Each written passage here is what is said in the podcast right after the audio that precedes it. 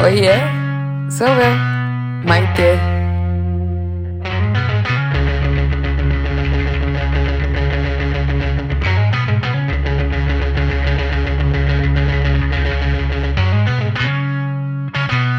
Chan, chan, chan, chan. Último episódio da primeira temporada. Calma, gente, eu recebi muita pergunta de vocês falando: como assim o último episódio? Por que vai parar? Luciano, a Eli, um monte de gente mandou mensagem falando: não para, por favor, continua. Desde o começo, se vocês ouvirem o primeiro episódio, eu falo que é uma série de 12 episódios. Então, a gente volta no segundo semestre com a segunda temporada. Esse projeto teve começo, meio e fim, mas isso foi sempre planejado desde o início. Então, já respondendo algumas perguntas que eu recebi na minha caixinha de pergunta, porque a maioria era relacionada a isso, vai ter sim uma segunda temporada, mas será no segundo semestre. Especialmente porque agora, maio e junho, eu lanço meu segundo livro pela editora editora Planeta. Em breve eu compartilho mais informações com vocês. É um livro que tá imperdível, tá maravilhoso. Esse vai ser o meu foco, né, para além das outras atividades que eu tenho. Vamos lá. Ah, última vez que eu vou responder perguntas e respostas nessa temporada. Vou sentir saudades de vocês. Mas eu não vou chorar de novo hoje, gente. a Bruna me perguntou: qual o seu maior sonho atualmente? Publicar o meu livro aqui nos Estados Unidos com o parceiro certo. Já tive propostas para publicar, mas eu não senti que era o parceiro certo. Então, meu maior sonho é ser uma autora aqui nos Estados Unidos também.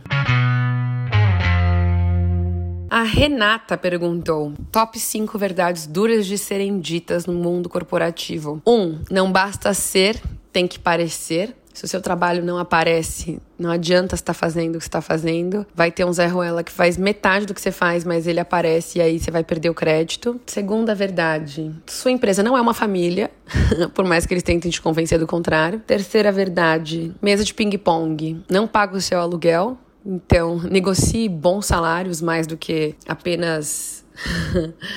benefícios. Vai, última verdade. Se eu não falei cinco, eu falei quatro e fica valendo. Você não é o seu CNPJ, você é seu CPF. A empresa precisa de você tanto quanto você precisa da empresa. Mas tem que ser uma relação de simbiose, de ganha-ganha. Tem que ter sempre uma relação de simetria. Se a empresa fala com você como se fosse um grande favor estar te contratando, te manter na folha de pagamento, tem alguma coisa errada.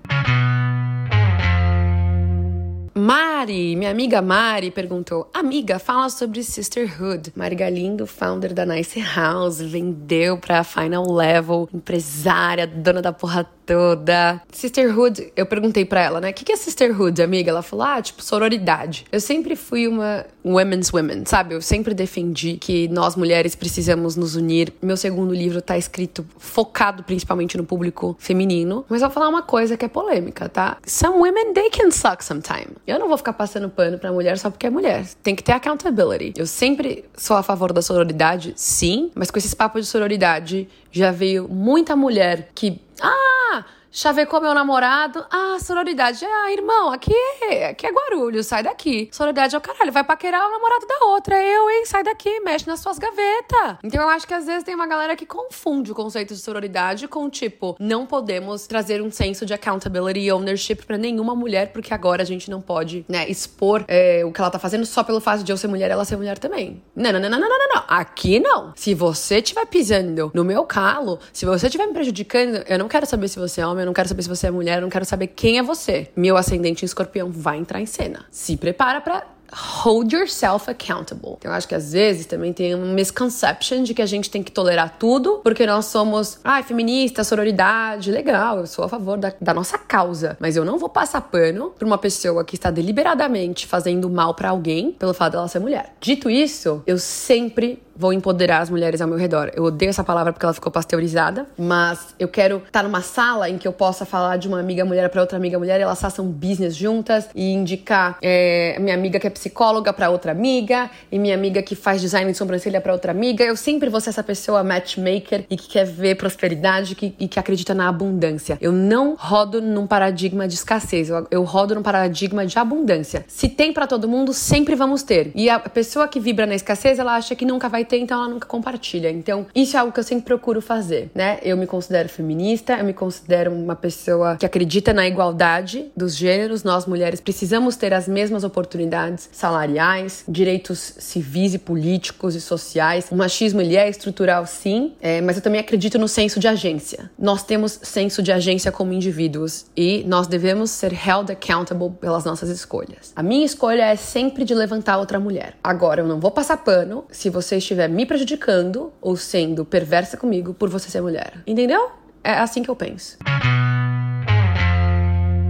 A Kelly me perguntou: Kelly, querida, fez minha mentoria. Você já teve que se convencer? Se sim, quais técnicas você usou? Sim. Comigo, eu, eu uso sedução comigo mesma. Maite, você é tão inteligente, você vai conseguir tal coisa. Maite, você é tão querida, você merece tal coisa. Eu funciono na sedução. então, eu falo comigo mesma usando sedução. Eu não funciono na intimidação, nem na provocação, nem na tentação. Eu funciono na sedução. Se você não sabe do que eu tô falando, vá assistir o meu vídeo O Poder da Fala na Casa do Saber ou compre o meu livro, porque eu tenho um capítulo inteiro falando só sobre as abordagens de convencimento. Isso é um conceito da semiótica greimasiana, do fazer persuasivo, provocação, intimidação, sedução e tentação.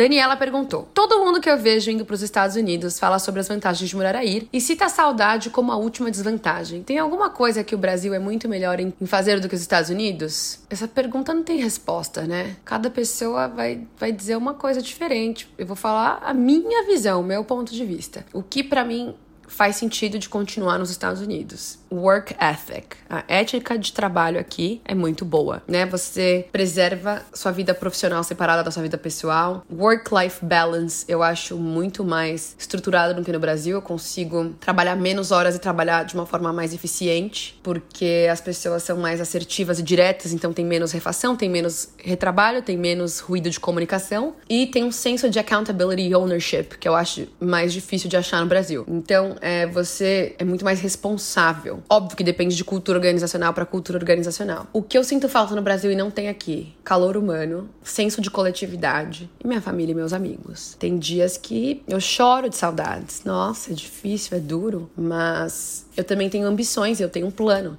Eu quero lançar meu livro aqui nos Estados Unidos. Eu sou agora fellow researcher na Berkeley Global Society, professora convidada na Pepperdine. Eu quero entrar na carreira acadêmica aqui também. Eu acredito que uma vez que você acontece nos Estados Unidos, é mais fácil você acontecer em qualquer lugar do mundo, né? Então tô aí nessa, nesse projeto Anitta. eu acho que se você tem um objetivo maior, você consegue. Se você tem um why que é forte o suficiente, você tolera qualquer how. Então, quando eu tenho os dias que eu tô morrendo de saudade, que eu me sinto sozinha, que eu pego um americano daqueles bem individualista, que não fala com você, não te dá bom dia, eu sinto falta do pessoal ser mais amoroso no Brasil. É, eu respiro fundo e lembro que eu tô aqui por um motivo. E pensando em termos de trabalho, eu gosto muito da ética de trabalho daqui. Espero ter respondido sua pergunta. A Mel me perguntou como você começou aqui no Insta. Se vocês fizerem um scroll até lá embaixo, eu abri minha conta do Instagram quando eu tava em Nova York, em 2012, visitando o MoMA 2011. Foi minha primeira viagem internacional com o meu dinheiro, assim, eu lembro. Eu vim com duas amigas, a gente pegou não era nem Airbnb, era Craigslist na época, não tinha Airbnb. E foi muito legal, pegamos o furacão Irene e eu comecei a postar coisas sobre o furacão Irene. Eu já usava o Twitter na época, mas Instagram ainda era uma coisa meio nova, assim, não tinha muita gente no Instagram. Aí eu fiquei sem postar um tempo e depois eu voltei pro Instagram. Foi assim que eu comecei no Instagram. Agora, a produção de conteúdo eu comecei faz pouco tempo, faz uns 3, 4 anos assim, se você olhar meus primeiros vídeos, eu não sabia nem olhar pra câmera, falando tudo torto, meio vesga, assim, olhando pro lado errado da câmera, mas a prática leva você a uma melhora considerável, né, na execução. Então, de tanto praticar, acho que eu melhorei meu conteúdo como um todo. Foi assim que eu comecei no Instagram. Aí foi apenas natural evoluir pro YouTube, depois agora eu tô testando esse formato do podcast. Eu sou muito aberta a testar formatos. Acho que cada formato tem uma linguagem e um, um modo de operar diferente, né? Cada meio tem sua mensagem. Ainda tem outros formatos que eu quero explorar. Já explorei o formato do livro, do podcast, do YouTube, do Instagram, Twitter eu não sou muito fã porque eu acho uma rede social super tóxica, então eu entro lá só de vez em quando, assim, apesar de ter alguns seguidores lá. Vamos ver agora o Elon Musk comprou o que, que vai dar isso daí. Mas essas são as redes sociais que eu produzo conteúdo so far. TikTok, gente, me ajuda. Se vocês estiverem ouvindo, vou fazer uma apelo de misericórdia. Me segue no TikTok, eu tenho 70 seguidores. Tudo bem que é meio cringe o conteúdo que eu posto lá, mas eu ainda tô aprendendo a mexer na plataforma. Eu sou millennial, né, gente? Eu nasci em 90, mas eu sou millennial. Então, pessoal que for geração Z aí, tiver no TikTok, segue a tia aqui, ajuda nós. Gente, eu vou sentir falta de vocês. Obrigada por compartilharem o tempo de vocês comigo. Nosso tempo é o nosso ativo mais valioso e vocês dedicaram aí duas vezes por semana 10, 15, 20 minutinhos comigo e por isso eu sou eternamente grata. Que vocês sejam felizes. Eu espero que vocês gostem deles. Um beijo. Até a próxima temporada.